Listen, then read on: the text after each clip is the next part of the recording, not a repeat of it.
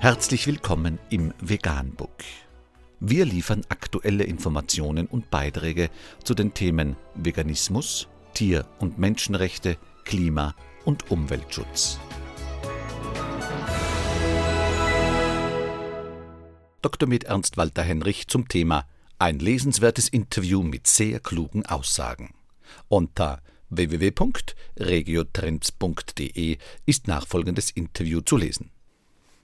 Traum von Welt ohne Tierhaltung. Für den 17-jährigen Jakob Roloff fängt der Klimaschutz bei der Ernährung an. Er lebt vegan. Jakob Roloff ist 17 Jahre alt und leistet seinen Bundesfreiwilligendienst bei der Arbeiterwohlfahrt. Er ist davon überzeugt, dass die Menschen ihre Ernährungsgewohnheiten ändern müssen, damit der Klimawandel aufgehalten werden kann.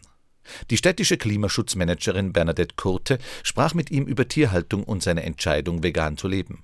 Der Beitrag ist Teil der Offenblattreihe zum Klimafasten, in der Bernadette Kurte gemeinsam mit dem Bund Umweltzentrum Ortenau, der Evangelischen Erwachsenenbildung Ortenau und dem Katholischen Bildungszentrum Offenburg bis Ostern Jugendliche vorstellt, die sich für den Klimaschutz einsetzen. Jakob, in was für einer Welt möchtest du in der Mitte deines Lebens gerne leben? Jakob Roloff Ich wünsche mir, in einer Welt ohne Tierhaltung zu leben. Egal, ob in der konventionellen oder in der Biolandwirtschaft. Es gibt keine artgerechte Tierhaltung, erst recht keine, die dazu noch klimagerecht sein kann. Die Tiere leben immer in Gefangenschaft und es kann nicht richtig sein, wenn ein Tier, das 20 Jahre alt werden kann, nur drei oder fünf Jahre alt wird, weil es dann geschlachtet wird oder frühzeitig stirbt, nachdem der Körper durch jahrelange Milchproduktion und jährliche Schwangerschaften völlig ausgezehrt ist. Außerdem ist der ökologische Fußabdruck von Tierprodukten unverantwortlich angesichts des Klimawandels, den wir gerade erleben.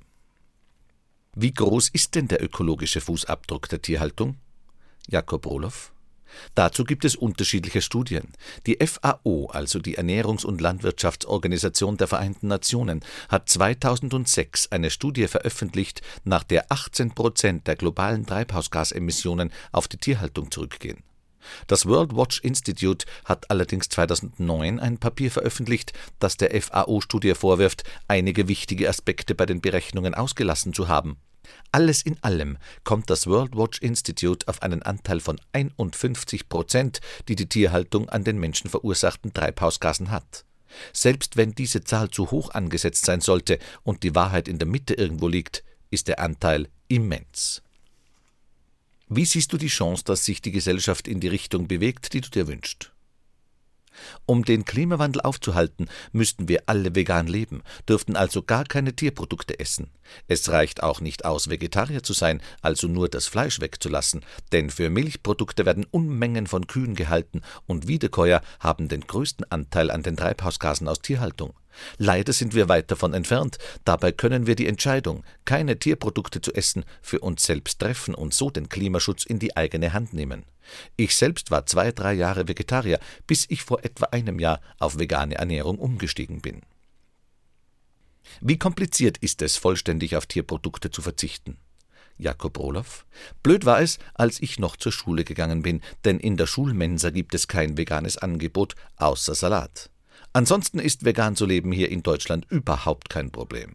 Fast alles, was wir täglich essen, ist von Natur aus vegan. Man muss sich auch keine Sorgen um die Gesundheit machen, denn eine ausgewogene, rein pflanzliche Ernährung versorgt den Körper mit allen Nährstoffen, die er braucht, außer mit Vitamin B12. Dieses muss man unbedingt supplementieren, allerdings nur, weil die Nutztiere mit B12 angereichertes Futter bekommen, sonst würden auch Tierprodukte kein B12 enthalten. Engagierst du dich über deinen privaten Lebensstil hinaus für den Klimaschutz? Jakob Roloff, ja. In der Schule, am Grimmelshausen-Gymnasium, habe ich gemeinsam mit Freunden die Umwelt AG gegründet, die auch heute noch aktiv ist und mit der ich auch noch in Kontakt bin. Seit Jänner unterstütze ich die Fridays for Future Bewegung. Allerdings beteilige ich mich nicht am Schulstreik. Als BFDler betreue ich einen zehnjährigen schwerstbehinderten Jungen, der sonst freitags morgens nicht alleine in die Schule gehen könnte.